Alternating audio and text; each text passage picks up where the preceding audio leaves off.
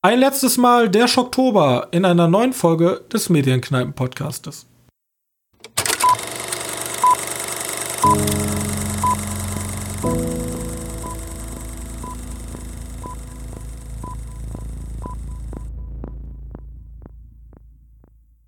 Hallo und herzlich willkommen zu einer neuen Folge unseres Podcastes. Kommt in die Kneipe, schnappt euch ein Bier, denn es wird heute sehr, sehr gruselig. Wir sprechen nämlich heute anlässlich zum 31. Oktober über eine Menge Horrorfilme. Aber wir haben auch noch ein kleines Nischenprodukt parat. Johannes, willkommen. Hi. Hi. Hi. Ähm, so. Wir haben ja Halloween gehabt. Ja, am Freitag. Da haben wir nee, am Donnerstag. Donnerstag. Und da habe ich mir direkt gedacht, okay, damit das, damit die Leute wieder Bildung bekommen, neue, ihren Horizont erweitern. Freitag der 13. Einer der bekanntesten Horrorfilme schlechthin. Ja. Sollte erst gar nicht Freitag der 13. heißen. Ach so, das ist jetzt schon, schon Ja. Trivia. Okay, cool. Ja, ja. Was, Okay. was glaubst du denn, wie er hätte heißen können? Irgendwas mit Muttertag. Muttertag. Keine Ahnung. Ich gebe dir mal einen Tipp. Es geht ja um ein Zeltlager. Der La äh, Camp Crystal Lake. Der Film sollte ursprünglich war Cunning, Cunningham war ja der Regisseur. Ursprünglich war die Idee, es Camp Blood zu nennen. Also das Okay. blutige Wow. Camp. Ja. Ob das jetzt genauso eingängig ist, sei mal dahingestellt. Also ziemlich generischer Name. Aber Okay. N- Nee, zum Glück nicht. Zum Glück nicht. So. Aber jetzt ist die Frage, wollen wir hier komplett gruselig reinstarten oder wollen wir erstmal unseren kleinen Nischenfilm aufs Rollfeld rollen? Ich hab's ja immer so gemacht, dass wir den chronologisch, wie wir das die Woche gesehen haben. Was Also wär da? fangen wir tatsächlich mit dann, fangen wir, Nische an. dann fangen wir mit der kleinen Nische an. Wir sprechen nämlich über ähm, Penguin Highway, ein Anime vom Regisseur Hiroyasu Shida. Ich hoffe, Ja, ich spreche das richtig aus. Ähm, und Da kann man doch dazu sagen, bekannt für Summer Wars oder Ami und Yuki, Wolfskinder und. war das der gleiche? Ja, ich meine, da war sogar der gleiche. Okay. Das ist jetzt Ähm. Blödsinn erzählt, guck ich jetzt nochmal nach. Auf jeden Fall. Ich fasse mal ganz kurz zusammen. Penguin Highway. Was, was ist das überhaupt? Ja. Also generell, wie wir sind wir dazu gekommen? Wir sind ja in einem sehr kleinen Städtchen, ja, an der Grenze der Niederlande und bei uns ist jetzt nicht so das Kino Kultur Hochland. Aber unser Kino dachte sich, wir, wir versuchen das auch mal mit so einer Anime Night. Und ähm, Ja, da haben sie schon ein paar Mal gemacht, ne? ja, das haben sie schon. Ja, ein paar Mal ist auch übertrieben. Ich glaube, ein, Einmal. zweimal. Ja. Auf Für, jeden für Your Name haben sie es gemacht. Fall für Your Name, aber das war ja auch ein Re-Release. Ist ja schon in Deutschland erschienen. Ja, genau. Damit fing das aber auch noch an, ne? Diese, das hat. Ja, das war auch dieser Durchbruch hier im Westen. Und Genau. ähm, dann war, glaube ich, noch einmal Dragon Ball davor. Also so eine bekannte Ja, Marke. genau. Aber jetzt haben sie halt Penguin Highway gezeigt und sagen wir Nur mal das die. Studio. Ich Genau. habe gerade nachgeguckt, nur das Studio, das das auch gemacht hat. Also Ähm. der Regisseur nicht der gleiche. Okay.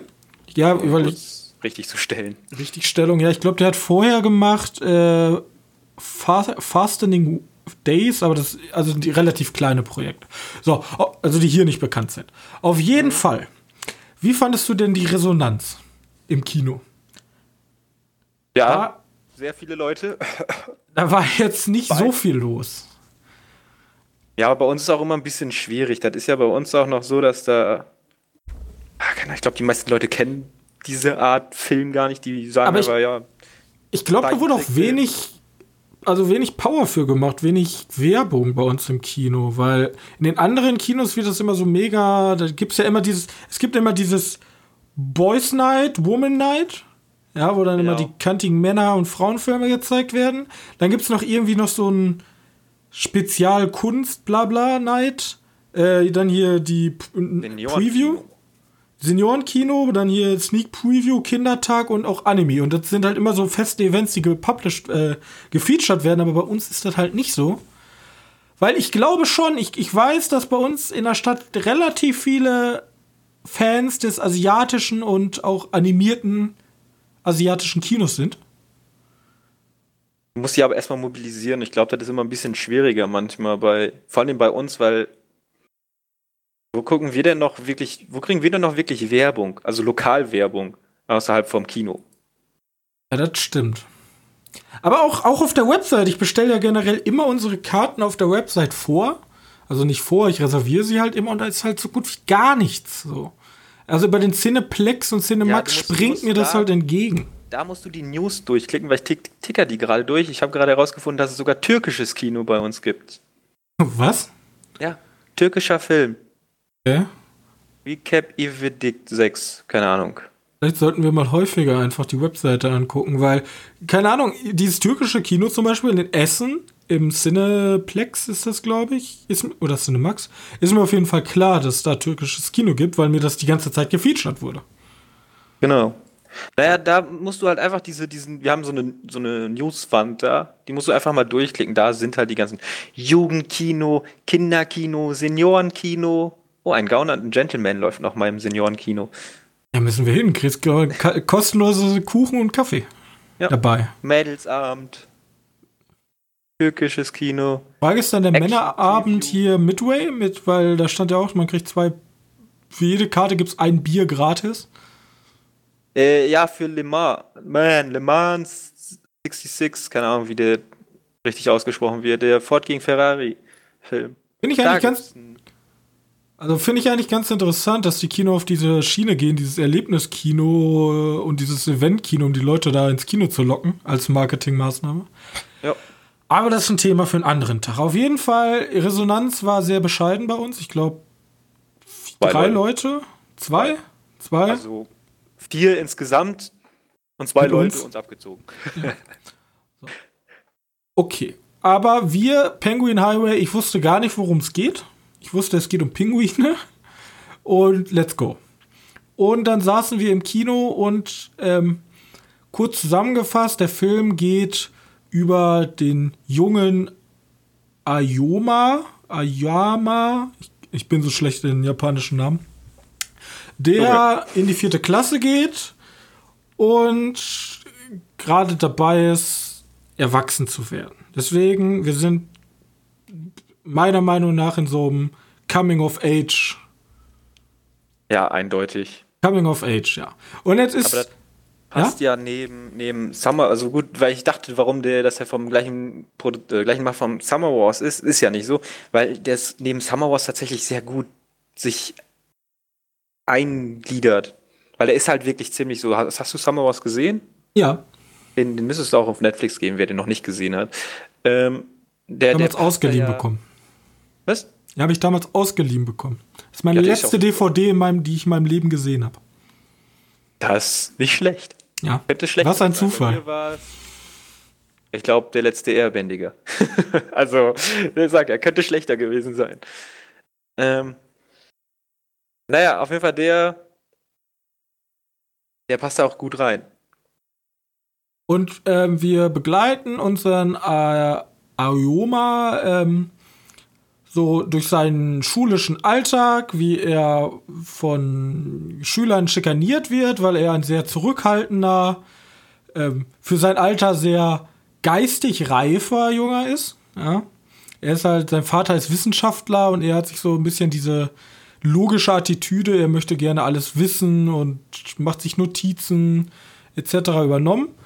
Doch eines Tages äh, tauchen auf einmal Pinguine bei ihm im örtlichen Dorf, würde ich sagen, im örtlichen Dorf aus. Und das ist natürlich sehr ungewöhnlich, weil normalerweise gibt es keine Pinguine in Japan. Und man rätselt halt, wo kommen diese Pinguine her?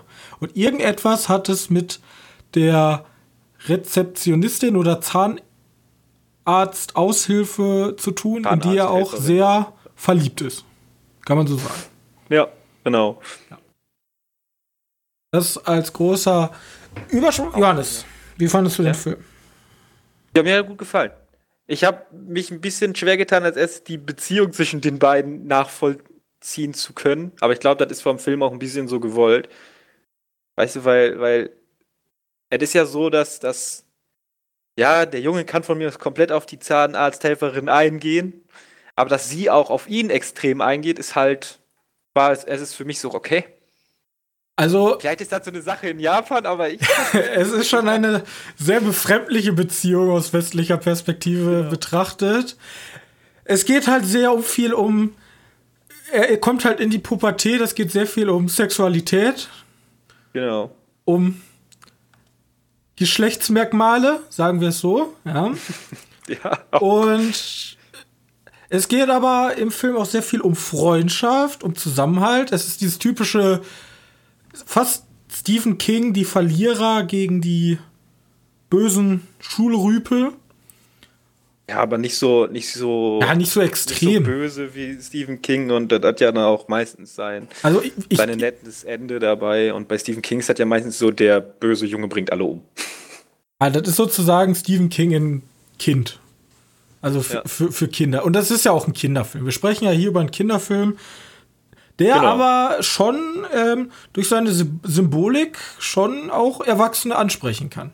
Vor allem dieser, dieser namensgebende Penguin Highway. Ich habe mich ja mal ein bisschen schlau gemacht. Ich habe mich mal ein bisschen eingelesen.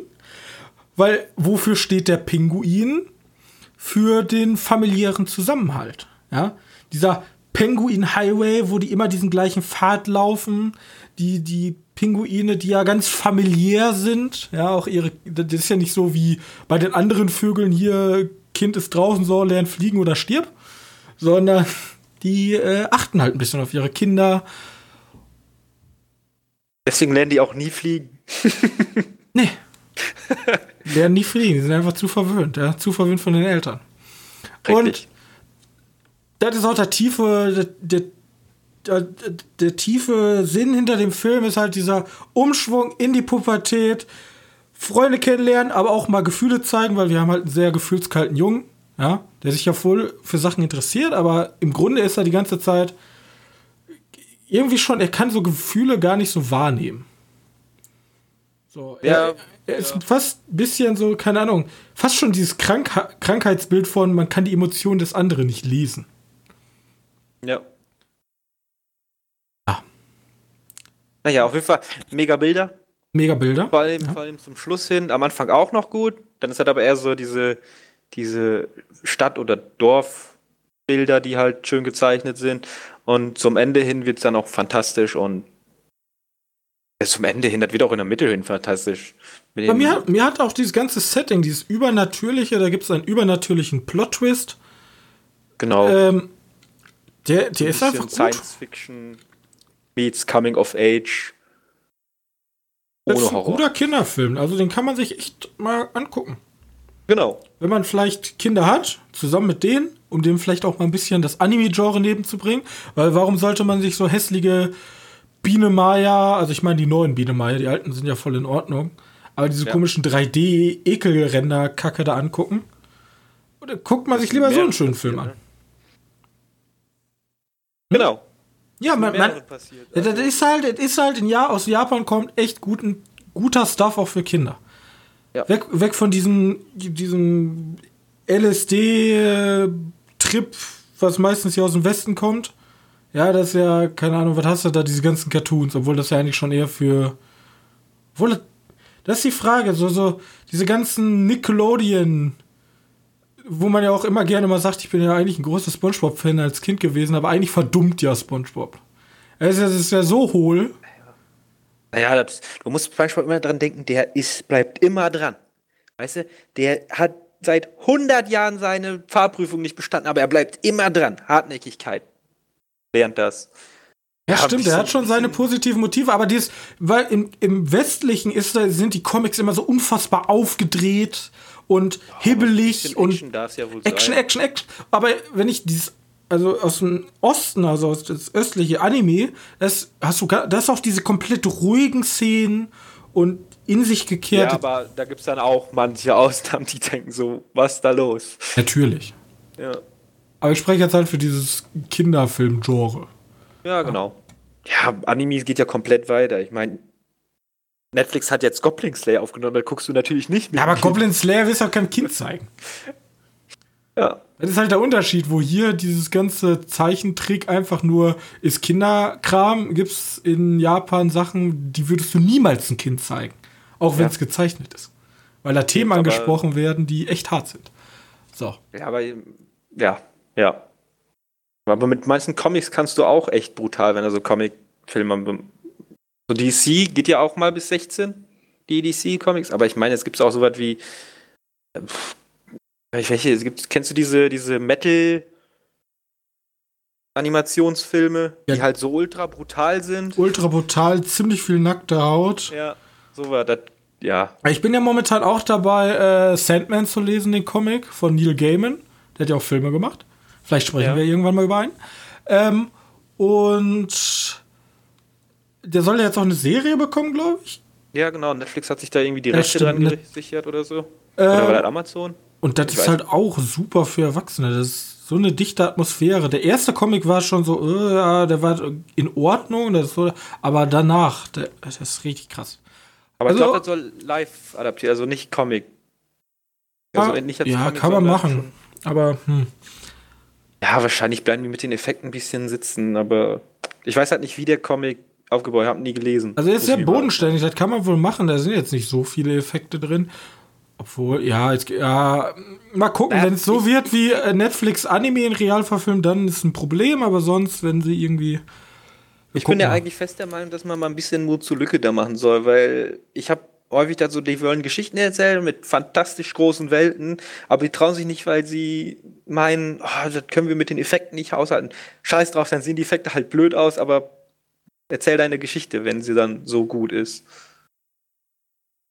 Ja, stimmt schon mal. Bloß man ist natürlich vom Netflix auch was. Ja, man erwartet schon was. Ja. Wenn da ein Unternehmen ist, die, keine Ahnung, 8 Milliarden jedes Jahr für neue Produktion ausgeben, dann denkt man sich schon, ja, ihr könntet schon mehr. Ihr habt das Geld ja. Ja, ja. so ziemlich. Aber weißt du, welches Genre meistens davon profitiert, dass sie nicht so viel Geld haben? Ja. Ja, das Horror-Genre. Ja. Weil man hat ja in S2 gesehen, was passiert, wenn man zu viel Geld hat. Da kommt einfach ein Film raus, der einfach Abfall der ist. Ein, der sich einfach siebenmal in sich wiederholt. Ja, du hast einfach einen Mülleimer, der gold angestrichen ist. Nämlich, ich finde, wenn du einen guten Horrorfilm hast, also die meisten guten Horrorfilme haben relativ schmales Budget, weil die Regisseure werden unfassbar kreativ und nutzen das Geld bis zum Äußersten aus und machen da Sachen mit, die du, ich weiß gar nicht, was hatte Stephen Kings S2, 75 Millionen? Irgendwie so ein Budget. Und dann hast du da halt deine riesigen CGI-Dinger rumrennen. Millionen tatsächlich so im Blockbuster-Verhältnis tatsächlich gar nicht so viel ist. Aber für einen Horrorfilm ist das unfassbar viel. Viel, ja. Also für 75 Millionen kannst du 75 Horrorfilme machen.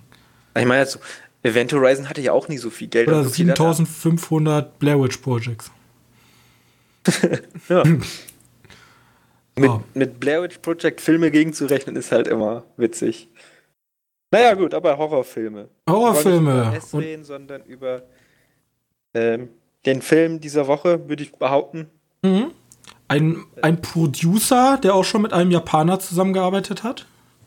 Aber das ist eine andere Geschichte. Einem anderen Genre, in einem anderen Medium. Aber wir sprechen über Guillermo del Toro und genau. Andri Ofredal.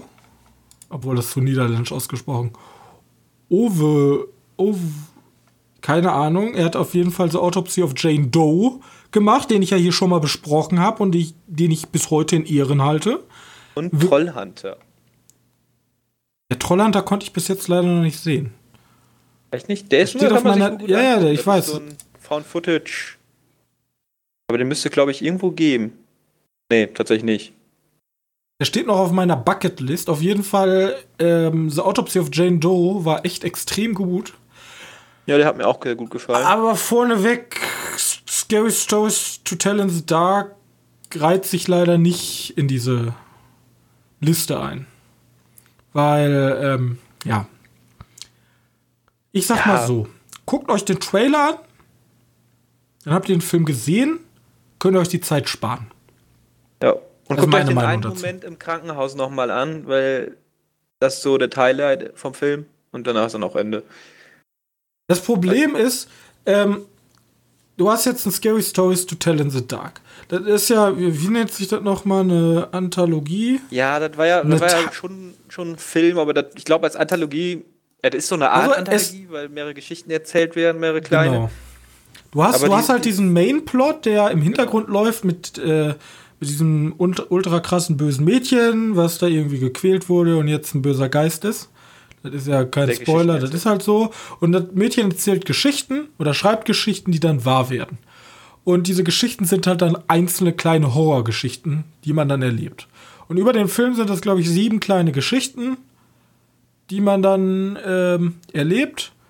Und der Film kommt aber nicht, also er erzeugt halt irgendwie überhaupt keinen Horror. So, das, du hast halt deine deine hässlichen Zombie-Vogelscheuchen, äh, du hast Zombie-Leute, die einzelne Gliedmaßen verlieren, du hast dicke Frauen, du, Ja, du hast Spinnen, du hast halt diesen mit ein bisschen Übergewicht in etwa. Ja, das. Aber Grusel kommt halt irgendwie überhaupt nicht aus. Du hast halt, das Problem ist, du hast den Trailer 300 Mal gesehen und du hast jede einzelne, äh, jede einzelnes Horrorelement schon in diesem Trailer gesehen. Die, die haben wirklich da nichts ausgespart. Ich dachte die ganze Zeit, kommt jetzt irgendwas noch, was ich nicht aus dem Trailer schon weiß. Also am besten, am besten wäre ja irgendein Viech, was du noch nicht gesehen Ja. hast, aber Also ich weiß nicht, ob das ein Komplettversagen zwischen Marketingabteilung und Kreativen war, die einfach gesagt haben, oder ob da einfach, also dem, der Film hatte auch irgendwie wirklich nichts. Alles so oberflächlich. Die finden halt dieses Buch und weil sie das Buch mitgenommen haben, ist der Geist ein bisschen angepisst und will die jetzt alle umbringen. Aber ja, irgendwie ist der auch ich- nicht brutal. Also, also der ist, er ist halt nicht wirklich Ja, brutal. weiß nicht, ich meine, ich mein, wenn, sie, wenn sie angestrebt haben, den Film ab 12 zu machen. Weil der Film wäre, glaube ich, perfekt für so ein Publikum. So ein, Ja, da kannst kleine Kinder mit erschrecken halt. ja, genau, für, für, für so ein zwölfjähriges Publikum wäre der perfekt, aber irgendwie haben die trotzdem 16er-Stempel bekommen. Und Leute, die 16 sind, die gehen dann halt rein in, in wie heißt der Film, Halloween Horn, der jetzt auch rausgekommen ist, und gucken sich den Blödsinn halt an. Ja, und der soll richtig brutal sein. Aber es geht ja nicht Ja, nur um die Brutalität. Das ist ja, das ist ja vollkommen egal. Aber der Film, also wenn ich in einen Horrorfilm gehe, dann will ich irgendwas Gruseliges haben. Aber irgendwelche CGI-Gestalten da rumlaufen zu lassen, oh, ich habe mein C verloren und die- diesen, dieses typische Jumpscare, also das war tatsächlich ein Film, der arbeitet mit Jumpscares. Und ich bin ja eigentlich der Meinung, ein Jumpscare ist halt eine körperliche Reaktion. Man kann schon abgehärtet sein. Aber normalerweise erschreckt man sich immer beim Jumpscare. So, Ja. weil das ist halt laut, das ist ein Knall, Angst. So, macht einfach körperliche Reaktion. Bloß hier waren die Jumpscares so obvious. Die- die- Ja, die waren ja. so, ich konnte mich gar nicht erschrecken. Ja, Man muss, muss aber sagen, dass er, er da gut drin ist, wo, also diese Atmosphäre, die er teilweise aufbaut, die ist teilweise echt gelungen. Die wird Das- manchmal nur halt tatsächlich echt dumm aufgelöst und so. oh, Erstens, sie wird dumm ausgelöst und zweitens, ich muss halt sagen, du konkurrierst halt gegen einen A24, der dir in Sachen Atmosphäre äh, komplett zerstört. Ja, ja, keine Chance.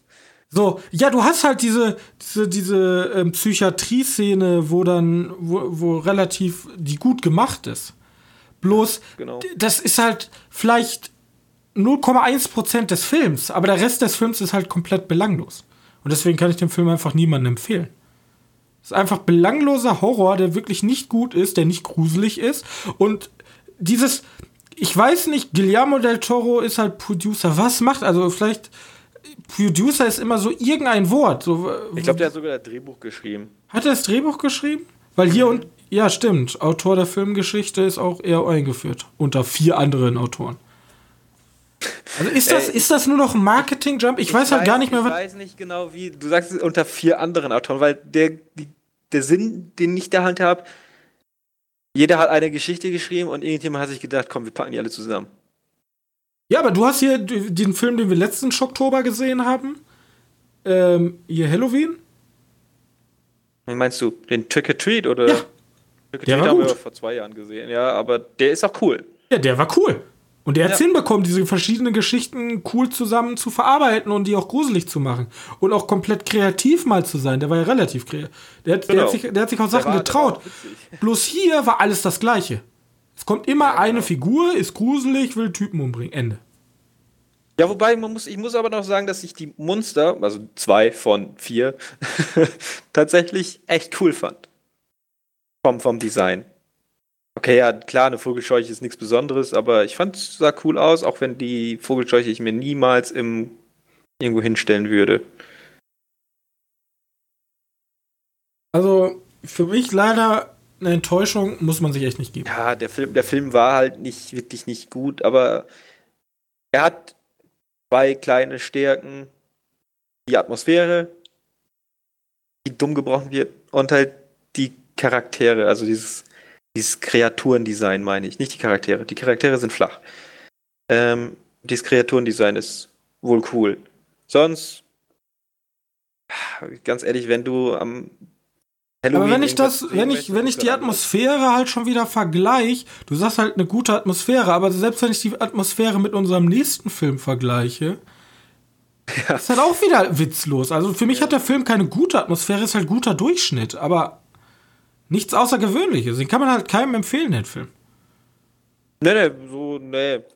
Ist das okay? Ja, aber selbst wenn er kostenlos bei Netflix wäre, gibt es bei Netflix 3000 bessere Horrorfilme, die man sich vorher angucken könnte. Das stimmt. Ist halt so ein Ja, 0815 Weiß Money Grab. Halloween. Ja, das ist halt so ein Money Grab Film. Mit deinen Kindern ist doch geil. so lernen deine Kinder sich zu gruseln. Mit flachen Grusel. Zum Beispiel kommt als nächstes ein Film, den ich mir seit Jahren nicht angucken wollte. Und wo ich Ja. dazu gezwungen wurde. Zu Recht. Weil man kann ja nicht hier sagen, oh, Horrorfilm ist ein geiles Genre, aber den nicht geguckt haben. Ich will ihn aber nicht sehen. Ja, wir sprechen über The Wing. Und Ja. jetzt die Frage, Johannes, weißt du, ohne hinzugucken, wer die Musik für The Wing komponiert hat? Nö. Warte, warte, warte. War das Hans Zimmer? Es war Hans Zimmer. Ich hab's doch gewusst. Ich habe irgendwie irgendwo so da gesehen. Eieiei. Okay. Wir sprechen ja. übrigens über den 2002 erschienenen The Wing, also nicht über den Originalen aus Asien, sondern über den amerikanischen. Mit Genau, von Gore Verbinski. Gore Verbinski mit Naomi Watts, Und Brian Cox. Brian Cox, ja, Der war ja auch bei Autopsy of Jane Doe dabei. und Martin Henderson. Den. Er spielt bei Grey's Anatomy mit, also den dürfen wir jetzt hier mal nicht unten drunter fallen lassen. Achso, ja, den kannte ich jetzt nicht. Und ja, muss man viel über The Wing erzählen. Also in The Wing geht es darum, ein mysteriö eine mysteriöse VHS-Kassette taucht auf. Und wenn man diese VHS-Kassette gesehen hat, dann ruft später jemand an und sagt, dass man in sieben Tagen stirbt. So. Simpel, ne? Ist eigentlich ganz simpel, der Plot dahinter. Ja. Und man, man muss es so aus, aufzäumen. Ja, ich bin mit dem Film natürlich über den allzeit bekannten äh, Scary Movie in Kontakt gekommen. Ich auch. Und seitdem habe ich Albträume davor. Und selbst, selbst in Scary Movie hatte ich Angst vor diesem Wing-Mädchen. Und das ist eine so- Satire-Comedy. Comedy.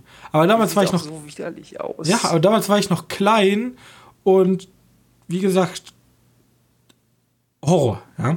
Aber jetzt habe ich den eigentlichen Film gesehen und der Film hat mir richtig gut gefallen. Und das liegt noch nicht mal daran, der Film hat super wenig Jumpscares. Der Film lebt. Sieben. Ne Sieben, ja.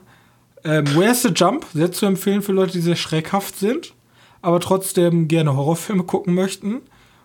Aber ähm, der Film lebt durch seine unfassbar dichte Atmosphäre und dem eigentlichen Mysterium. Das ist eigentlich schon fast ein Mystery-Thriller anstatt ein Horrorfilm, würde ich sagen. Ja, genau. Ich meine, ich mein, diese, die recherchieren ja im Film. Oh, die recherchieren ja eigentlich nur im Film. Ja, das ist Und- eine Riesenrecherche. Und das ist, glaube ich, der Part, der der mir richtig gut gefallen hat. Ich glaube, mag ich sogar noch lieber als den Horrorpart in diesem Film. Weil ich meine, der Horrorpart im Film, der fällt ja relativ gering aus. Also super und, gering, würde ich schon fast sagen. Ja, und sonderlich brutal ist der ja auch nicht. Nee.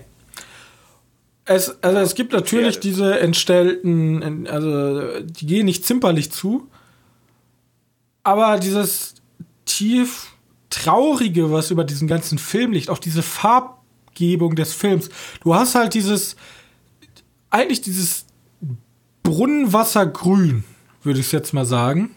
Ist so kalt, der Film. Der ne? Film ist unfassbar kalt. Du hast halt immer dieses, wie gesagt, diesen leichten grün-blau-Schimmer, der da drüber liegt über den ganzen Film. Du hast immer Nebel, immer dunkle Zimmer. Es ist wirklich nicht viel beleuchtet. Ähm, Wenn man sich so fragen würde, ich glaube, eine ganze Menge der Szenen waren einfach schwarz-weiß. ja. Und das macht diesen Film auch unfassbar immersiv. Was halt mir bei ganz vielen Horrorfilmen einfach fehlt, weil ich muss, ich muss ein gewisses Gespür für die Situation empfinden. So. Ich muss ein bisschen da reinkommen. Wenn mir Charaktere komplett, also wenn Charaktere komplett dämlich einfach sind, ist schon schlecht. Aber auch wenn die Welt unglaubwürdig erzählt ist, ist das für mich auch ganz schnell ein Bruch, wo dann ganz schnell ein Horrorfilm in so eine Lachshow oder einfach nur ein Jumpscare-Wahn verfallen, wo man dann sagt, ha, ich wurde ich erschreckt. Aber hier hast du diese ganze Zeit dieses Bedrückende und auch diese Recherche, dieses, immer diese, immer diese neuen Informationen, die dazukommen, wo du dir immer mehr ein Bild über dieses mysteriöse Mädchen machst. Echt ein echt guter ich glaub, Film. Ich glaube, der Film lebt halt tatsächlich einfach nur davon, dass dieses Mädchen den ganzen Film lang nicht zeigt. Ja. Du siehst halt immer nur, oh, da ist der, die Kopfspitze von dem Mädchen, wie die aus dem Brunnen krabbelt. Du siehst halt eine Hand oder sowas. Oder von hinten, aber dann irgendwie 10.000 Kilometer in einem schlechten Fernseher weg. Ähm, ich glaube, dadurch funktioniert das bei mir noch besser, als wenn ich die die ganze Zeit gesehen habe. Ich meine, wenn sie dann ganz zum Schluss aus dem Fernseher rauskommt, dann ist das nicht mehr unbedingt das Gruseligste. Ja, du denkst dir, oh mein Gott, jetzt passiert's, aber wenn sie dann da steht, dann natürlich, denkst du, okay. Wir müssen natürlich im zeitgeschichtlichen Kontext 2002. Ja, stimmt. Ähm, auch dieses, wenn sie da rauskommt, ist ein bisschen CGI oder so ein bisschen Trickspielerei. Das ist nicht ganz so gut gealtert. Nee, nee, aber finde ich, das geht alles noch. Aber trotzdem groß. Und da, hier sieht man zum Beispiel wieder, der Film wird ganz sicher nicht so viel Geld gehabt haben. Da geht viel über die Charaktere, viel geht halt über, über diese Immersion, um, um, um, um das Feeling und wenig über hier, guck mal, wir haben ein richtig ekelig, widerliches Mädchen, was, guck mal, da hängt Fleisch und die hat ihren Arm gerade abgerissen. Ja, will keiner sehen. Brauche ich nicht. Ja. ja. Schön, dass ihr da irgendwelche Artisten mit CGI umgehen könnt, bloß kann ich mir auch Avatar angucken. Ist besser. Apropos ein, mal kurz, um noch was Interessantes reinzubringen. Hast du den Grudge-Trailer gesehen? Den habe ich tatsächlich gesehen, ja. Der kommt ja jetzt auch wieder raus und ich finde, der passt in diese Schiene vom Asia-Horror. Passt der halt auch einfach perfekt da rein. Ich weiß jetzt nicht, wie der Film ist, aber ich finde, der Grudge, der Trailer, der spielt ganz wenig mit den Farben, die der erste Grudge hatte. Den haben wir ja letztes Jahr geguckt. Ich fand den auch, der war sehr verwestlicht. Eigentlich. Der, der, der neue. Der, wer, welcher neue? Du meinst, der du meinst Trailer. der, der Trailer. Ja, fand ich auch. Also er ist sehr, sehr angepasst in so eine Art, ähm, halt diesen Standard-Horrorfilm. So, genau. was du, was du ja, bei, hier ist es ja genauso. Es ist dieses, dieses Motiv, was dieser Film, obwohl er, das ist die westliche Pardon-Nation hat, dieses Erbarmungslose eigentlich, du hast dieses Video angeguckt und du hast sieben Tage und danach stirbst du. Genau. Und dieser Fluch lastet jetzt auf dir und da gibt es auch kein Entkommen mehr. Also du kannst nur, du kannst diesem Schrecken eigentlich ohne Schmerzen nicht entkommen. Und das hast du bei, bei so, so Sachen wie Scary Stories to Tell in the Dark halt nicht. Da ist halt immer so, hey, ja, wir sind jetzt die Teenager und jetzt müssen wir mal gucken, wie wir das lösen. Nee. Genau. Im Asien, da bist du tot. Pech gehabt. Wobei du jetzt bei The Ring tatsächlich auch was dagegen machen kannst. Ich kenne das Original nicht. Ja, aber Vielleicht ich mein, im Original bringt er dich halt einfach um, aber im, im, im Remake hier kannst du auch was dagegen tun. Ja, aber wie gesagt, nicht ohne Verluste. Ähnlich wie bei It Follows. Nicht ohne trotzdem irgendwas abzugeben. Also es geht halt nicht einfach so, ja, wir haben das Rätsel ja, genau. gelöst, alles ist in Ordnung. Und das Witzige ist, das spielt ja auch ein bisschen damit mit diesem, es gibt diese Szene, wo sie sagt so, ja, ich habe das jetzt geregelt, das ist kein großer Spoiler, ich habe das jetzt geregelt, ähm, wir sind sicher. Und dann sagt der Junge so, nee, die ist unfassbar böse, hier ist nichts sicher. Weißt du, das ist ja das ist genau dieses Motiv. In anderen Horrorfilmen, ja, wir haben, wir haben das Schlimme überstanden, jetzt ist alles gut. Ja, nee, aber nicht in Asia-Horror. Da ist nichts gut. Hast du ihn eingebildet. So. Ja, The Ring auf jeden Fall ein, ein All-Times-Horrorfilm, der noch viele Kinder schlaflose Nächte bereiten wird. Und mir wahrscheinlich auch noch, weil, keine Ahnung, irgendwie kann ich es nicht ist natürlich, Es ist natürlich kein Midsummer oder Shining oder, aber er ist halt schon extrem gut. Ja, genau. Es ist halt, ja, weißt du, der, du, ich habe den Film gesehen und ich habe komplett verstanden, warum Scary Movie sich den Film annimmt. Er hat ja so viele angreifbare Stellen, die man so witzig darstellen kann und ich meine, Scary Movie hat den auch gut angepasst auf ihrem Niveau. Ähm, aber, ja.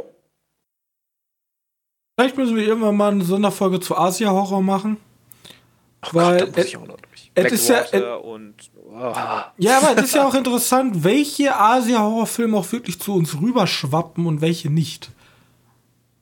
Schwarzhaarige so, Mädchen mit weißen Ja, wollte ich gerade sagen, The Grudge und The Wing, das sind ja schon so ein gewisses, also da ist ja schon irgendwas hinter.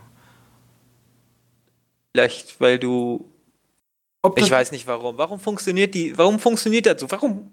Ja, vielleicht, Bäh. vielleicht ist das irgendwas, so, also irgendwas, irgendwas bei uns im Westen, was gut bei uns in die Gesellschaft passt. Da müssen wir uns mal richtig mit, da müssen wir uns mal richtig einlesen, Recherche betreiben. Vielleicht finden wir da eine Antwort, aber das ist was für einen anderen Podcast. So. Genau. Du hast sonst nichts mehr gesehen? Nee, aber du hast noch was gesehen. Genau, ich habe noch Mother geguckt. Also Mother von Film, 2010 nein. oder 9. Von den Machern von Parasite. Genau. Ja, und keine Ahnung, den gab es, glaube ich, mal zu kaufen. Als Parasite äh, gerade im Kino lief, gab es den für 3,99 Euro zu kaufen bei Amazon. Da habe ich mir gedacht, haust du rein. Haust du rein. Und was genau, sagst du? da habe ich auch Memories of a Murderer geholt. Den finde ich tatsächlich noch ein bisschen besser. Den besser als Parasite? Äh, Memories of a Murderer finde ich, glaube ich, noch besser als Parasite. Weiß nicht, müsste ich mal beide gleichzeitig gucken. Also hintereinander. Ähm, Mother ist noch, bleibt noch dahinter, aber Mother ist auch mega gut. Ich verstehe nicht, wie man so viele gute Filme haben kann. In seiner Filmografie. Wobei, da gibt es ein paar, die richtig viele gute Filme haben, aber der gehört auf jeden Fall dazu. Ähm, auf jeden Fall in Mother geht es darum, dass eine alleinerziehende Mutter einen ja, leicht eingeschränkten oder etwas eingeschränkten Sohn hat. Also der ist etwas dümmer. Der vergisst auch ziemlich schnell Sachen. Ne? Hm? Ähm, und dann passiert ein Mord in der Kleinstadt.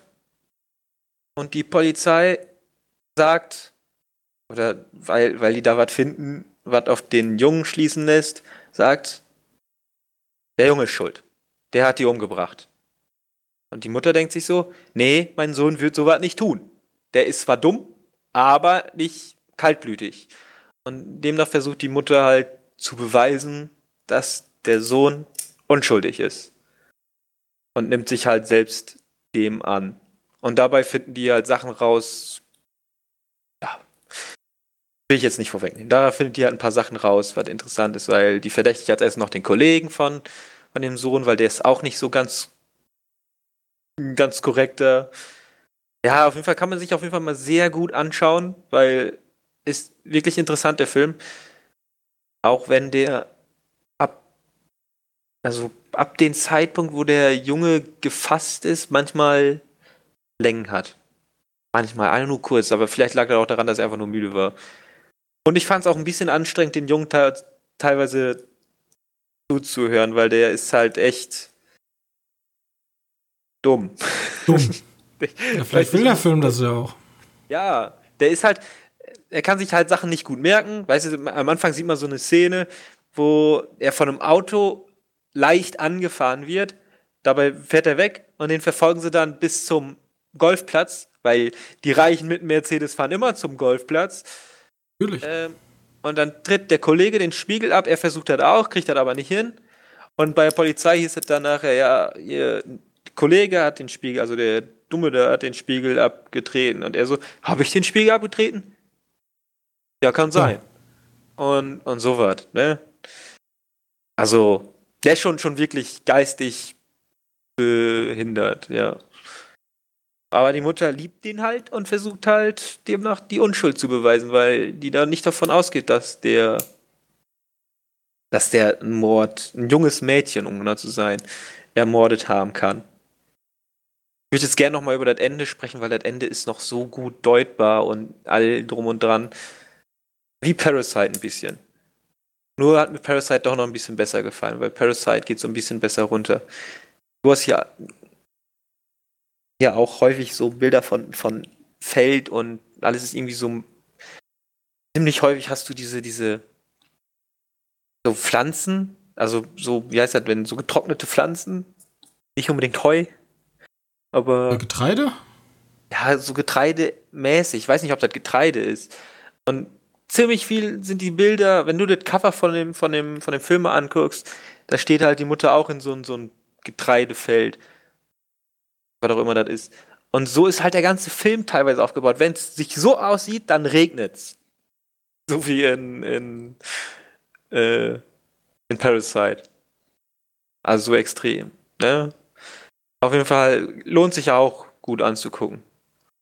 Und ich will jetzt da auch nicht wirklich viel vorwegnehmen, weil der Film macht halt da am meisten Spaß, wo du mit am Rätseln bist, ob der Sohn da doch war oder nicht war und wer es dann gewesen sein könnte und ob der Sohn sich vielleicht doch noch daran erinnert, irgendjemanden gesehen zu haben, der tatsächlich den Mord getan haben könnte. So was. Ja, dann bin ich mal gespannt, wenn du sagst, dass der besser als Parasite ist. Ne, Mother nicht. Mother nicht, aber der andere. Ja, okay. Aber Memories of a Murderer ist besser als Parasite. Würde ich behaupten. Da muss ich die tun sich gucken. aber nicht viel. Die sind beide in etwa gleich gut. Muss ich den nochmal gucken, auf jeden Fall, weil äh, Parasite hat mich schon echt mitgenommen. Der war echt extrem gut. Aus dem genau. kann auch ein ganz, ganz, ganz, obwohl der ist ja ein ganz, ganz, ganz großer Regisseur schon. Wenn man den Preis von, ich weiß, kann? Kann, ja, kann, kann, genau. Ja, wenn man den schon gewinnt, dann ist man schon ganz groß dabei. Ja, da muss ja mal zusagen, aber vor zwei Jahren wurde er auf Cannes ausgebuht, ne? Echt? Ah ja, ja mit seinem Oja. Ja, weil Netflix. Ja, genau. Das ist auch ein bisschen blöd. Aber ja, Ocha war auch nicht unbedingt da der beste Film, aber. aber Kann's laufen, ne? Zack. Und Beck ist im Business. Hat er allen gezeigt, dass das nicht so geht.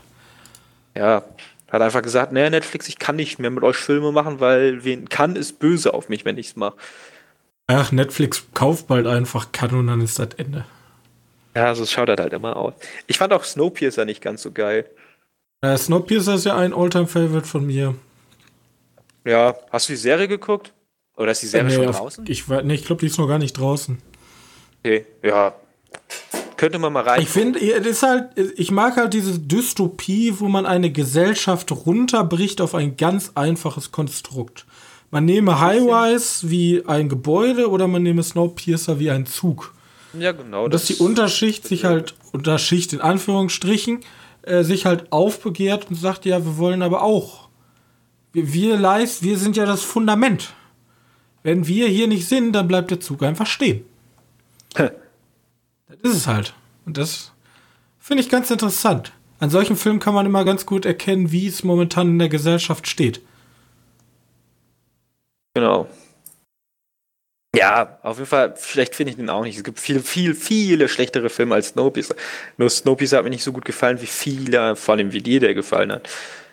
Aber ich bin auch so ein kleiner Dystopie-Nerd. Ich mag immer ja, ja Children of Man, Snowpiercer, ich bin da Terminator. Viele Arten von Dystopie. So, lass uns weitermachen. Unser News-Resort. Genau.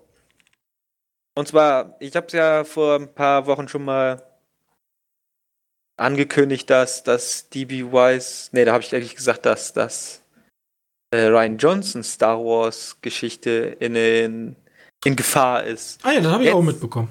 Jetzt muss ich aber sagen, dass D.B. Weiss und Benioff, egal die Game of Thrones Macher, dass die sich gesagt haben, nee, wir machen dieses Netflix-Projekt und wir haben Angst vor Star Wars und deswegen machen wir jetzt kein Star Wars. Kann, ich weiß sogar, also ich schätze jetzt einfach mal, dass Disney momentan da sitzt und sich denkt, okay, diese Ma dieser Marvel-Ansatz funktioniert bei Star Wars nicht so, wie wir dachten. Ja. Und wir müssen jetzt erstmal wieder uns zurückbesinnen, wie, wo stehen wir mit der Marke und wie richten wir die Marke aus. Und man sagt ja auch immer so gut, zu viele Köche verderben den Brei. Das glaube ich auch immer noch bei Filmen, sobald eigentlich zwei Regisseure schon echt extrem viel, aber sobald da mehr mitmachen.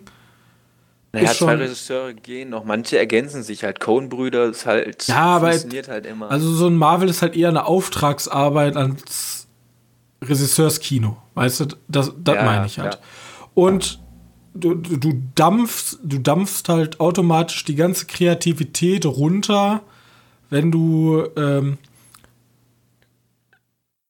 wenn du halt zu eng die Richtlinie machst. Aber die haben jetzt die, da haben sie ja zu viel Freiheit theoretisch den Regisseuren gegeben und das funktioniert auf so einer großen Franchise halt nicht.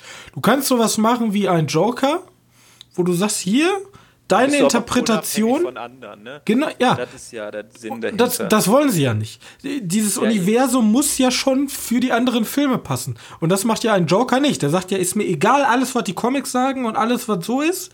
Ich nehme vielleicht Namen aus den Comics, ich nehme vielleicht Orte aus den Comics, der Rest und ist mir egal. Ein paar Ideen. Ja. Also, genau. Meine Interpretation. Das kannst du beim Star Wars aber nicht machen, wenn die eine Franchise aufziehen wollen wie Marvel. Deswegen Wir funktioniert. Haben auch keine Vorlagen, ne? Ja, und deswegen funktionierte aber auch ähm, ein DC, ein DC Universe hat ja nicht funktioniert, genau deswegen. Weil da waren viel zu viele Projekte, die nicht aufeinander abgestimmt werden. Und ich glaube, jetzt sagen sie einfach, bevor wir jetzt hier alles verkacken, runterfahren, nochmal zurück ans Reißbrett und dann nochmal langsam wieder anfangen. Mit den Serien können wir erstmal nicht viel verkehrt machen. Das sind meistens irgendwelche Serien, die eh in der ehemaligen Star Wars Vergangenheit spielen. Aber mit dem neuen Projekt, die müssen besser aufgestellt werden. Ja, also ich weiß nicht, ich hätte gerne die Geschichte von denen gesehen. Ich weiß nicht, wie die unbedingt im Inszenieren und so sind. Ich habe gucke ja kein Game of Thrones. Ähm, wobei die auch tatsächlich jetzt sehr viel Hass entgegenbekommen haben mit den mit der neuesten Staffel. Also die, das ist es halt, nämlich, was mir auch so Angst gemacht hat. Ja, Game of Thrones ist total toll, aber die haben genau dann den Karren in den Sand gesetzt, als sie sich selber was ausdenken mussten. Ich glaube schon, dass da George R. R. Martin dabei war und den äh, Ideen gegeben hat. Bloß, sobald halt die Bücher vorbei waren, ist die Qualität unfassbar weit nach unten gegangen. Was Eben, ich zum Beispiel also nicht verstehe, ist, die erste Staffel wird von vielen Leuten überhaupt nicht gemocht. Aber ich fand, die war so schön bodenständig. Danach ist das alles weiter und weiter aufgeplustert worden. Die erste Staffel hat sich fast eins zu eins am Buch gehalten, wo, wo ich eigentlich gar kein Freund von bin, weil ich ja sage immer so, wenn, wenn man einfach nur kopiert, kann ich mir auch einfach das Originalwerk angucken, also das Buch. Hast du ja gemacht. habe ich auch gemacht, ich habe das Buch auch gelesen. Aber wenn das dann darin endet, dass man so einen Gulasch da raushaut, dann Hast du jetzt geguckt, die letzte Staffel? Nee, ich, ich guck die, ich werde die auch nicht mehr gucken. Ich warte halt auf das Buch. Wieso sollte ich, das ist nämlich, nämlich das Problem. Ich habe jetzt kein Buch, aber ich habe die Serie. Und die Serie soll unfassbar schlecht sein. Also wie sollte ich mir dieses Universum kaputt machen, indem ich eine schlechte Serie gucke? Okay, ja gut, aber vielleicht könnte dir die ja krass gerade gefallen. Glaube nicht. Und das Witzige ist, es gibt ja noch nicht mal irgendeinen intelligenten Impuls dahinter, warum ich, also irgendwas, was, was wirklich kritikwürdig wäre irgendwas, was vielleicht die Menschen spaltet. Kann man das so machen, kann man das nicht so machen? Aber es geht ja wirklich nur darum, das Ende ist schlecht. Punkt. Ja, ich habe mir das jetzt nicht, weil, ich, wie gesagt, mich interessiert Game of Thrones gar nicht. Ähm, ja, ich hätte einfach nur gesehen, weil ich, ich weiß, dass Benny Hoff äh, Drehbuch von, von Stay geschrieben hat. Also bin ich auch schon mal für ein paar Sachen dankbar. ähm, aber so weiß nicht, keine Ahnung, ob der vielleicht nicht so den, das Händchen für so Eposse hat, weil Stay ist ja kein Epos. Nee. Mach's. Vielleicht, bleibt, vielleicht bleiben die besser in, in kleinen Gefilden, weil ich, ich will einfach behaupten, auch, auch wenn die letzte Staffel echt unbeliebt war, werden die trotzdem nicht aus dem Filmbusiness rausgehen. Nicht mit den Erfolg, den die davor gefeiert haben. Ich glaube, viele Leute wissen halt echt nicht, die sich im Internet mit sehr großen Tönen darüber aufregen, kann man ja gerne machen. Aber ja. ich glaube, die wissen nicht, wie viel Arbeit und wie viel Planung in so einem funktionierenden Universum drin steckt.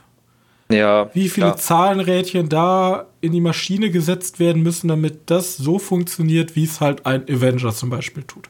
Aber dafür kriegst du ja Geld, ne? damit sie das hinkriegen. Ja. Deswegen. Aber zu mir hat mein Professor immer gesagt, Innovation kann man nicht kaufen. Hm. Geht nicht so einfach. Du kannst nicht einfach Geld auf ein Problem werfen und dann funktioniert alles. Vor allem nicht, wenn man mit Kreativen arbeitet. Naja, dann auf jeden Fall. Ja. Apropos mit Kreativen arbeiten. Naja, schlechte, schlechte Dinge. Egal. Ähm, Jetzt arbeitet viel mit Kreativen. Naja, es geht um Amazon Prime. Amazon Prime, okay. Ja, du warst ja Fan von Cloak and Dagger. Ja, fand ich ganz erfrischend. War auch Disney so Coming of Age. Disney will ja wahrscheinlich ihre Rechte zurückhaben. Hm? Ist vielleicht ein Grund, warum die Serie jetzt abgesetzt wurde. Ja, denke ich. Ja, die haben, haben ich weiß nicht, wie die performt haben. Also Boah. Dagger. Ich weiß, die haben viel Werbung geschaltet dafür, aber ich habe halt nicht so viel gehört. Du hast gesagt, die war cool. Also ähm. cool ist jetzt übertrieben. Also ich würde immer noch sagen, dass Daredevil die beste Marvel-Serie war.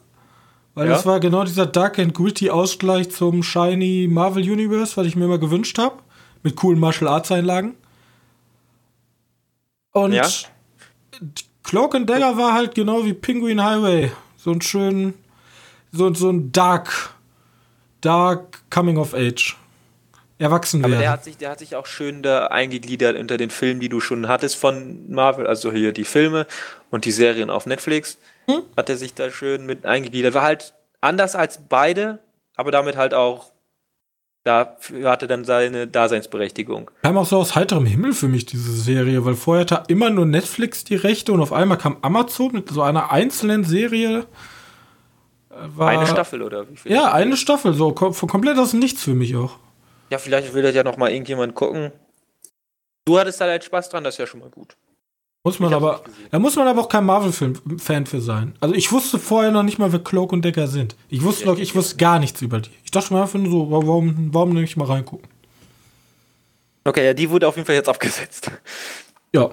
Schade eigentlich, wenn sie dir gefallen hat. Aber vielleicht war die auch abgeschlossen. Oh, ja, ich ganz ehrlich, ich kann mich ans Ende nicht mehr erinnern. Ich habe, das war so eine schöne Reise ja, aber danach sagt, da sagt, danach sagt man halt Tschüss. So. Ja. Ich habe jetzt okay. nicht, ich hatte jetzt nicht das Verlangen, noch eine Staffel zu haben. Ja, ne, bei, bei mir ist das, bei mir ist die Sache, ich habe mich ja mal eine Zeit lang mega auf High Seas gefreut. Kennst du vielleicht noch die spanische Wir sind auf mhm. einem Boot Thriller-Serie, die ich dann aber mega schlecht fand. Die geht zum Beispiel jetzt weiter. Warum auch immer. Ja gut, klar, die können auch so eine Illuminati-Ebene offen machen, aber irgendwie habe ich keinen Bock darauf.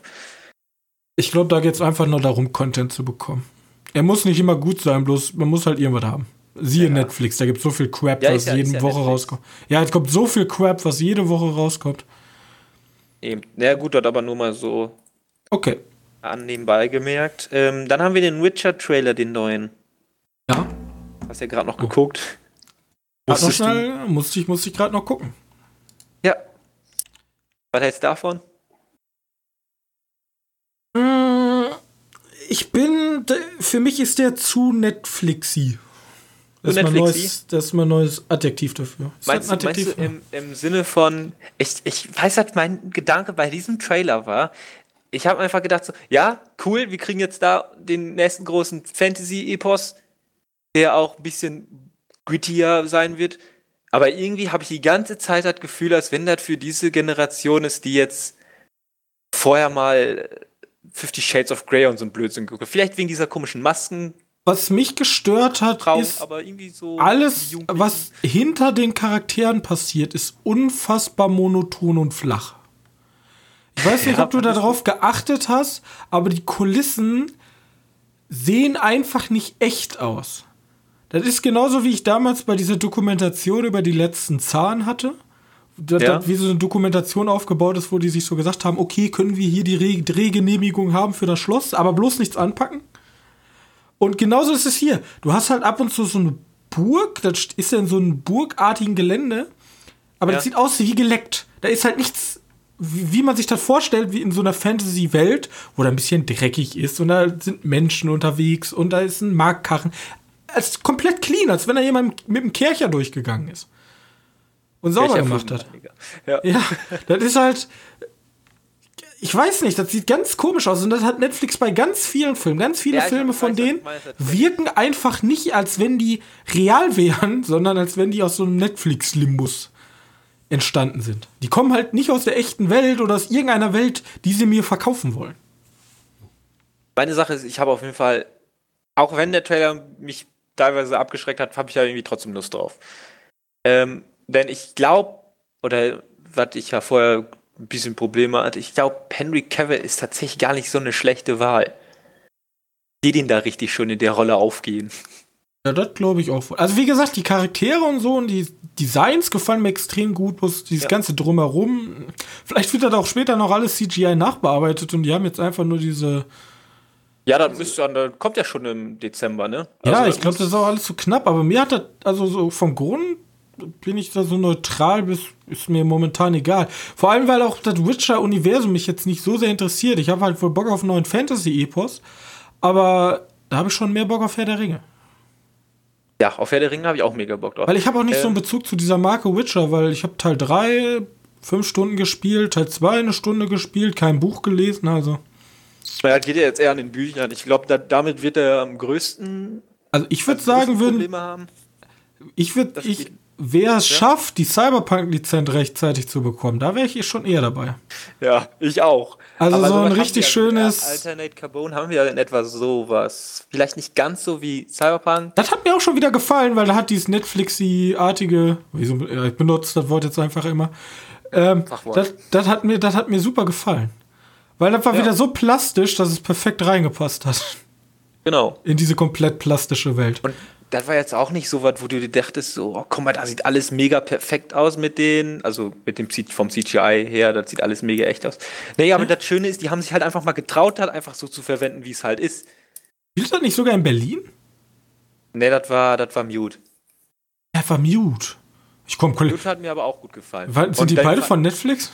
Ja, genau. Äh, Könnte noch eine Serie ja sein. viele mega schlimm. Ich fand den mega geil. Aber ich bin ja auch komisch.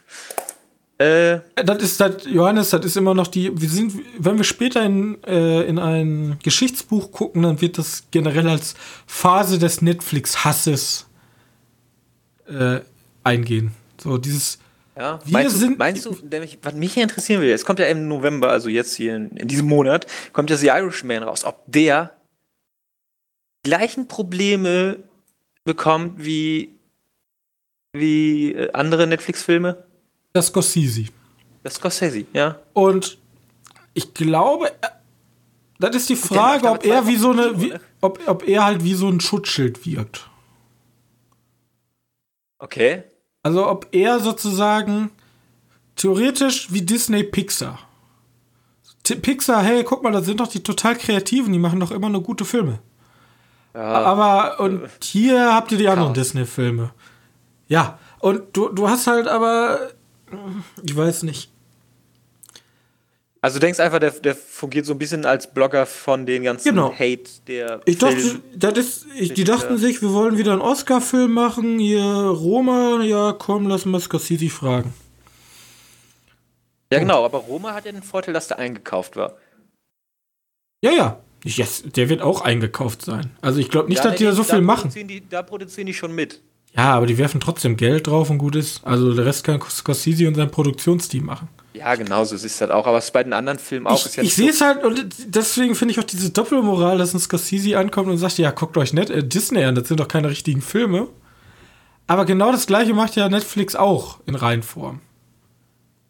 Ja, nee, er sagt nicht, dass das richtige Filme sind, er sagt eher, dass das nicht dieses Kino ist, wie er es haben möchte. Er hat sich da irgendwie nochmal richtig gestellt, irgendwie sowas. Und er sagt halt, dass die eher wie, wie Freizeitparks sind. Es sind ja nicht schlimm, wenn man ein Freizeitpark wäre, aber man soll ja nicht die, in Klammern, richtig, oder in Gänsefüßchen, richtigen Filme vergessen. Also sowas Schon wie. so ein Ja? Das ist schon ein ganz schön elitärer Gedanke, den er ja, hat. klar. Bisschen so auch in der Kunst so, das ist doch Aber, aber keine da, musst, du- Kunst. da musst du jetzt nicht verstehen, er, er hat. Er hat einfach nur die Marvel-Filme aufgenommen, weil die halt das größte Franchise sind. Der meint damit halt alle solche Art Filme. Das heißt, diese DC-EU-Filme. Aber fällt da zum Beispiel ein Joker da rein oder nicht? Ich glaube nicht. Ich glaube nicht, weil ich glaube nicht, dass er den damit meint. Was muss für ihn ein. Das, ich würde mich gerne mal darüber halten, was für ihn ein guter Film ist. Muss ein Film irgendwie unterhalten? Muss er inhaltlich neue Erkenntnisse liefern? Muss er irgendwas machen, was anders ist? Er muss wahrscheinlich unabhängig eine gute Geschichte erzählen. Irgendwie so. im hab, ich hab Film aber nur der. Ahnung, ich kann ja auch nicht für ihn sprechen. Ja, doch, ich dachte, das kannst du jetzt. Das kann ich. Kriegst morgen zwar Post vom Anwalt, aber gut ist. Ja. Shit. Ich hab nur- kriegst, du mal, kriegst du mal eine Unterschrift von Scorsese. ja. So. Eine News habe ich noch, und zwar die ist für mich extrem wichtig, weil wir haben so in einer der ersten Podcast-Folgen von uns mal darüber gesprochen. Wir sollen, die haben ja auch noch bildende Maßnahmen und so. jeden Und Fall. zwar Weathering with You. Das ist der Nachfolger-Anime von den Machern von Your Name. Mhm. Bekommt am 16. und am 19. Januar seinen Deutschlandstart.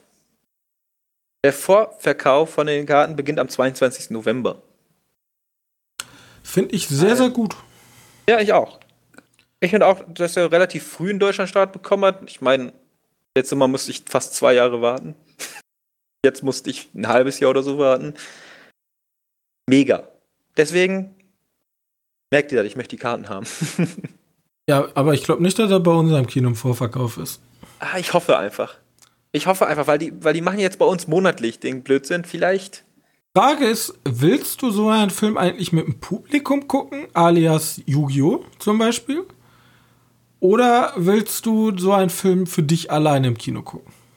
Mein letztes Mal haben wir ihn auch mit dem Publikum geguckt, ne?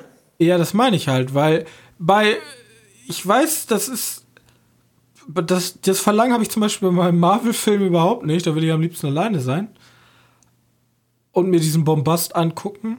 Aber bei, bei so Nischen-Genres, auch gerne dieses Summer, also hier Midsummer oder so, bei solchen Filmen oder auch bei Animes, da finde ich es extrem interessant, wie der Rest des Publikums reagiert, weil ich meistens mir denke, meistens sitze ich ja mit Enthusiasten hier, die auch ähm, unbedingt diesen Film gucken. Es ist ja ganz selten, dass da irgendwelche Leute dabei sind, so wie A Quiet Place, die sagen, muss ich jetzt hier die ganze Zeit leise sein? Ja, ich glaube, mein Lieblingsbeispiel ist immer noch Mother, also den von Darren Aronofsky. Ja, mein Aber- Lieblingsbeispiel ist immer noch It Comes at Night. Das war wirklich so. Da habe ich gar nichts mehr verstanden. Wieso? Ich dachte so, niemand auf der ganzen Welt geht nachts um. War das nachts oder war das 20 Uhr? Ja, Ja, und 20 Uhr niemand war- geht in die Vorstellung in so einen Film. Und dann, ach Gott. Da waren einfach Leute, die haben sich einfach so gedacht, das Poster sieht cool aus, lass da mal reingehen. Ja. Was Und ich aber gut finde, macht das immer. Ja? Ja. Geht einfach mal in Filme. die Leute nicht dabei. Ja, bloß, ja, eure Aggression und euer Enttäuschen über den Film behaltet ihn bis zum Ende und macht einen Podcast darüber. Aber bitte teilt ihn nicht mir mit, während ich im Kinosaal sitze. Am besten auch noch während des Films. So war es ja. Zur Not sagt einmal, boah, ist der Scheiße, dann weiß ich es, aber dann nicht durchgehend. Ihr müsst euch nicht Aber wiederholen. ich fand den Film ganz cool eigentlich. Ich fand den auch super. Naja. Aber es war halt nicht für das Publikum hinter uns gedacht. Ach, die haben ja auch noch gepöbelt, ne? Sicher. Und als der Film dann vorbei war, war da ein offenes, äh, ist der schon vorbei? Was ist das denn für ein Scheiß? Ach, der war, der war ganz komisch. Vielleicht machen wir mal irgendwann Anekdoten, wo wir alles mal so ein bisschen erzählen. So. Dann sind wir jetzt aber durch, oder? Genau, ich habe keine News mehr. Alles klar. Dann kommen wir zu unseren letzten Tagespunkten. Nummer eins, die Liste. Ja. Wir haben einen schlechten Horrorfilm, wir haben einen guten Horrorfilm und wir haben einen Anime. Ich wäre für einen der Horrorfilme. Ich wäre für den guten Horrorfilm. Wo wir jetzt reinpacken? Zu Pirates of the Caribbean oder zu Star Wars 5? Oh, Star Wars 5 ist ein bisschen hoch gesetzt. Also Ich- A ich- sind halt schon echte Perlen, ne? Also A ist jetzt hier nicht einfach nur, nur weil S da drüber ist, ist A jetzt hier nichts Schlechtes. Die Frage ist, ist ein, ein The Wing, der ist schon Ich gut. sehe den, ich seh den eher auf B. Aber wir haben ein A bei Midsummer. Und mit Midsummer kann der halt nicht konkurrieren. Deswegen sage ich ja, ich sehe den eher bei B, weil ich sehe den auf der Höhe von Zootopia. so super Vergleich, Ring und Zootopia. Ja. Own Death. Ja, und auf über Hellboy ist der immer. Das stimmt. Äh, Godzilla Kings of Monster mochte ich halt, ja. Da würde ich den auch mit. Aber ganz ehrlich, hätten wir hier Dingens, Scary Stories, hätte ich in D gepackt. In D sogar. Ja. Hellboy fand ich wesentlich amüsanter und Quall und Greta. Das sind halt so Filme, die gucke ich mir gerne mal Aber an. Friedhof der Kuscheltiere fand ich ziemlich gleich gut. Ja, das stimmt schon. Ja, das, das wird irgendwo dazwischen in so einer Symbiose leben. Ja. Aber da ist auch Far Cry drin, das ist schon hart. Ja, muss ja mal Fuck mal angucken. Rim of the World. Eieiei. Ist ja auch egal, auf jeden Fall. Ja, wir sind noch nicht mal bei I. Auf jeden Fall.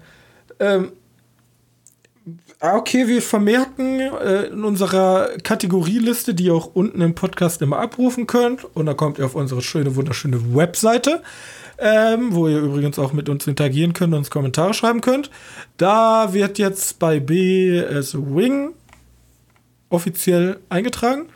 Genau. Ähm, zweitens, wir dachten uns, ja, da kann ich jetzt einfach mal offen in die Tür reinfallen. Wir dachten uns, diese ganzen Leute mit ihren Büchern, ne, was die können, können wir schon lange. Wir machen anstatt einen ein Buchclub. Buchclub, machen wir einen Filmclub auf. Und wir wollen, wir wollen das so handeln. Wir wissen noch keinen genauen Termin, aber wir wollen uns jetzt den November nehmen und uns einen Film angucken und uns den ganzen Monat darüber Gedanken zu machen. Und im nächsten Monat gibt es dann eine Sonderfolge unter dem Titel Filmclub mit dem Film. jeweiligen Film, den wir dann besprechen. Ihr könnt uns auch gerne mit uns diskutieren oder hört uns einfach nur unsere Gedanken an und könnt dann vielleicht eure Gedanken erweitern, weil, ihr, weil wir irgendwas total Tolles sagen. Oder wenn ihr sagt, oh, seid ihr dämlich, da hättet ihr das und so interpretieren müssen, dann packt ihr das in die Kommentare unter der Folge. Auf jeden Fall, unser Film, den ich vorschlagen darf, als erstes, nächsten Monat ist dann Johannes dran. Wir gucken uns an, Die Braut des Prinzen von 1987 ist ein Fantasy-Film von einem ganz bekannten ähm, Buch, Die Brautprinzessin. Und ähm, super bekannt. In Deutschland nicht so, auf jeden Fall. Den Film hab, wir möchten uns auch Filme nehmen, die wir noch nicht gesehen haben übrigens. Also wir wollen nicht unbedingt Filme doppelt gucken.